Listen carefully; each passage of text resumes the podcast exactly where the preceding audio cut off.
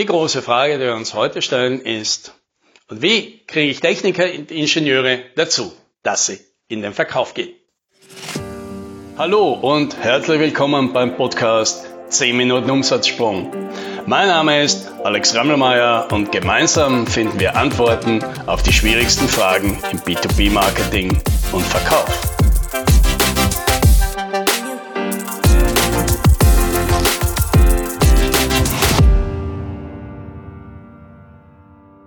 Eine der Beschäftigungen, die ich vor allem mit meinem Sohn in, in meiner Freizeit mache, ist, wir spielen gemeinsam Brettspiele, komplexe Brettspiele. Und das ist für meinen Sohn oft schon schwierig, bevor wir loslegen. Denn er muss sich jetzt entscheiden, mit welchem Charakter er spielt. Und das läuft dann meistens so, er sagt, oh, der schaut so cool aus und der hat so eine geile Fähigkeit und der kann aber das machen und der hat die besten Werte und er kann sich nicht entscheiden. Ja, und er leidet so richtig, ja, weil er irgendwie ständig hin und her gerissen ist und dann entscheidet er sich für den anderen und dann merkt er, fängt er an, das aufzubauen und dann räumt er alles wieder weg und nimmt doch noch einen anderen und irgendwie, bis wir endlich loslegen, ist er in diesem ganzen Prozess sehr unglücklich und schon ein bisschen verzweifelt. Und ich leite ein bisschen mit und erkenne in solchen Situationen. So geht es vielen Kunden.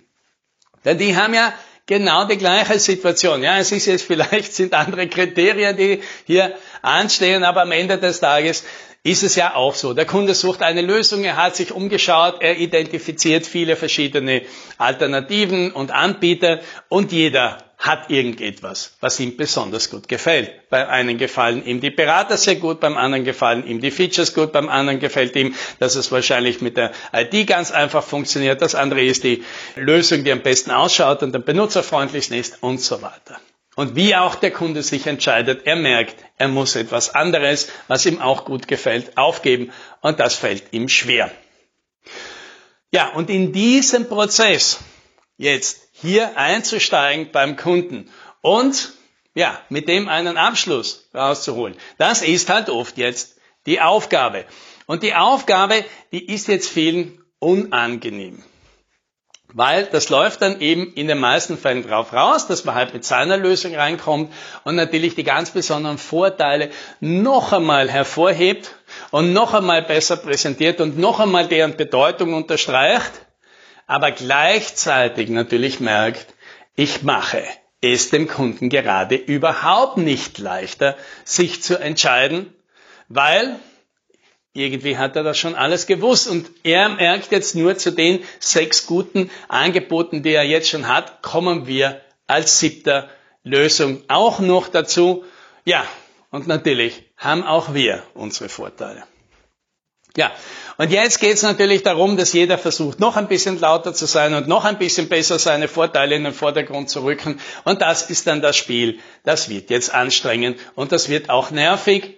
Und gerade Ingenieure, gerade Techniker, die ja oft auch auf der Kundenseite sitzen, haben auf dieses Spiel überhaupt keine Lust. Und das assoziieren sie aber vor allem mit dem Verkauf. Ja, dieser, diese irgendwann einmal schon krampfhafte Versuch der Überzeugung, Arbeit beim Kunden und eigentlich ist ihnen das unsympathisch. Und besonders plakativ hat das mal einer ausgedrückt, äh, ein, ein, ein Techniker, mit dem ich geredet habe, als ich damals mein erstes Buch über Verkaufsberatung in der IT geschrieben habe, gesagt, ja, ist ein wichtiges Thema, aber für mich wäre der ganze Verkauf nichts, weil ich kann so schlecht lügen. Ja, und das, das ist, glaube ich, so die auf den Punkt gebrachte Wahrnehmung, die diese Leute haben. Wenn man in den Verkauf geht, dann muss man übertreiben, dann muss man jetzt nicht vielleicht bewusst, mutwillig den Kunden anlügen, aber natürlich oft so Grenzen ausloten, also dass man Versprechungen macht, von denen man sich nicht sicher ist, ob man sie am Ende tatsächlich halten kann und manchmal ist das dann eben genau so und man hat unangenehme Gespräche. Und wer will denn das schon haben? So, und deswegen schlage ich diesen Leuten immer eine Methode vor, die anders funktioniert und die für die meisten Techniker sofort das erzeugen, sagt, ja, wenn ich das so machen kann, dann bin ich dabei. Das passt, das ist für mich in Ordnung, so kann ich mir das vorstellen. Ja, und wenn das jetzt vielleicht etwas für dich ist, weil du auch das Gefühl hast, Die Techniker wären oft gute Verkäufer, weil sie sich gut auskennen, weil die oft auch Begeisterung dahinter haben und viel, viel Wissen sind und gute Sicherheit und Glaubwürdigkeit vermitteln können. Aber du das Gefühl hast, die wollen nicht zu den Kunden, die wollen nicht in diesem Verkaufsprozess, dann ist das jetzt vielleicht etwas für dich. Und ich illustriere das Ganze jetzt mal an einem Beispiel, wie ich es für einen Kunden in der Vergangenheit entwickelt habe, ohne jetzt auf das Produkt und den Kunden einzugehen, weil die Lösung ist, glaube ich, also die, die Art und Weise, wie wir das machen, ist, glaube ich, gut übertragbar.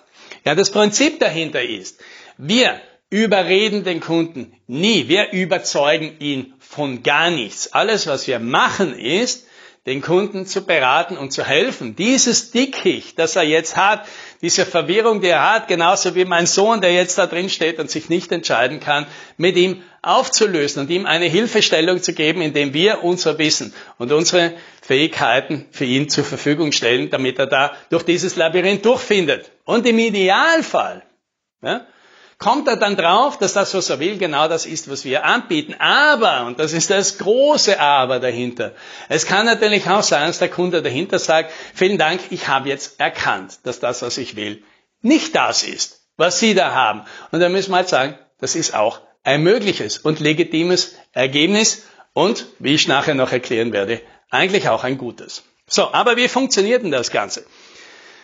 Es funktioniert einfach so, dass wir mit dem Kunden das Gespräch beginnen und sagen, lieber Kunde, meine Aufgabe ist es hier jetzt nicht, Sie zu überreden und zu überzeugen, sondern Ihnen zu sagen, ich verstehe Ihre Situation, Sie haben viele Alternativen, es ist schwierig, das richtige Produkt auszuwählen, weil alle Ihre Vorteile.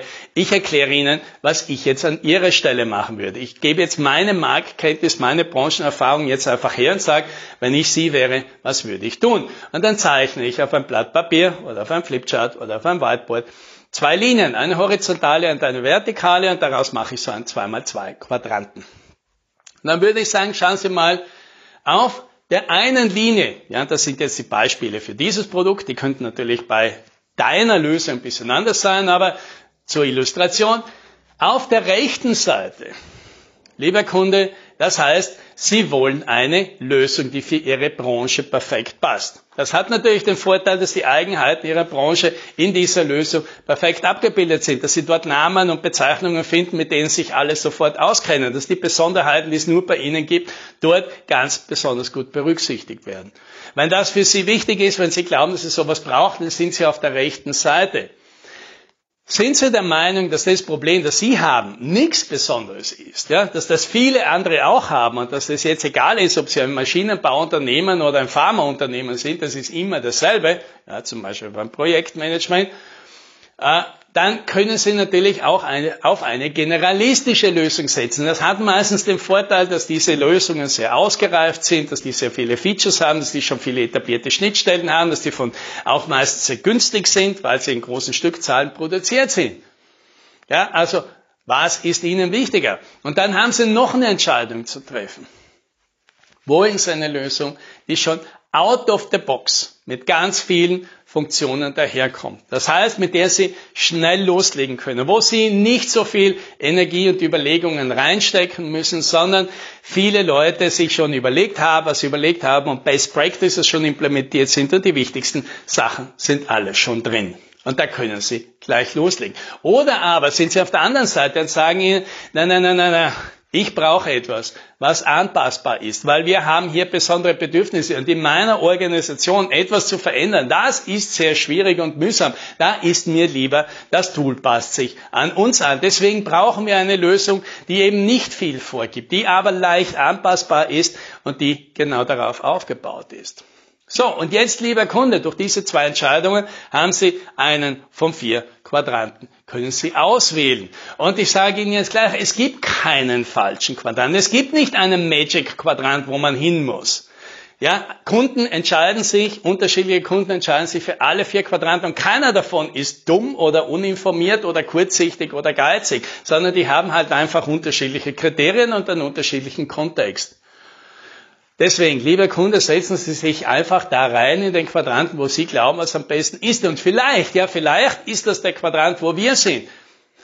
Unsere Lösung ist. Und damit Sie jetzt nicht glauben, ich bescheiße jetzt und warte, bis Sie sich irgendwo hinsetzen, damit ich mich dann auch dahin positioniere, fange ich an. Also wir sind hier in diesem Quadranten. Und lieber Kunde, wo sind denn Sie? So, und jetzt gibt es zwei Möglichkeiten. Entweder der setzt sich jetzt auch da rein und sagt, ja, ich bin auch da. Ich will auch das. Das ist mir auch wichtiger als das andere. Und in diesem Moment haben wir uns jetzt das weitere Vorgehen viel einfacher gemacht, denn 80 Prozent der Konkurrenzprodukte sind jetzt ausgeschieden und nicht, weil wir den Kunden überredet haben, sondern weil er selbst entschieden hat, die machen etwas, was für mich nicht so wichtig ist wie das, was sie da machen. Oder aber, das kann natürlich passieren, dass der Kunde sich woanders hinsetzt. Und tatsächlich ist auch das eine gute Nachricht. Weil das heißt natürlich, wir können nach Hause gehen und sagen, dieser Kunde wird nichts. Die gute Nachricht ist, wir müssen hier keine Energie reinstecken. Wir müssen nicht noch weiter Meetings machen. Wir müssen jetzt nicht Material für den produzieren. Wir müssen keine Konzepte entwerfen, Angebote schreiben, Kalkulationen machen, weil dieser Kunde wird nie bei uns kaufen. Zumindest nicht jetzt. Ja, wir stecken unsere Energie in die nächste Opportunity. Und jetzt kann man natürlich argumentieren und sagen, ja, das ist alles schön und gut, das ist eine schöne Idee, aber in der Praxis funktioniert das ja nicht, weil das ist ja die Arbeit von irgendwelchen unabhängigen Beratern, die werden für sowas bezahlt.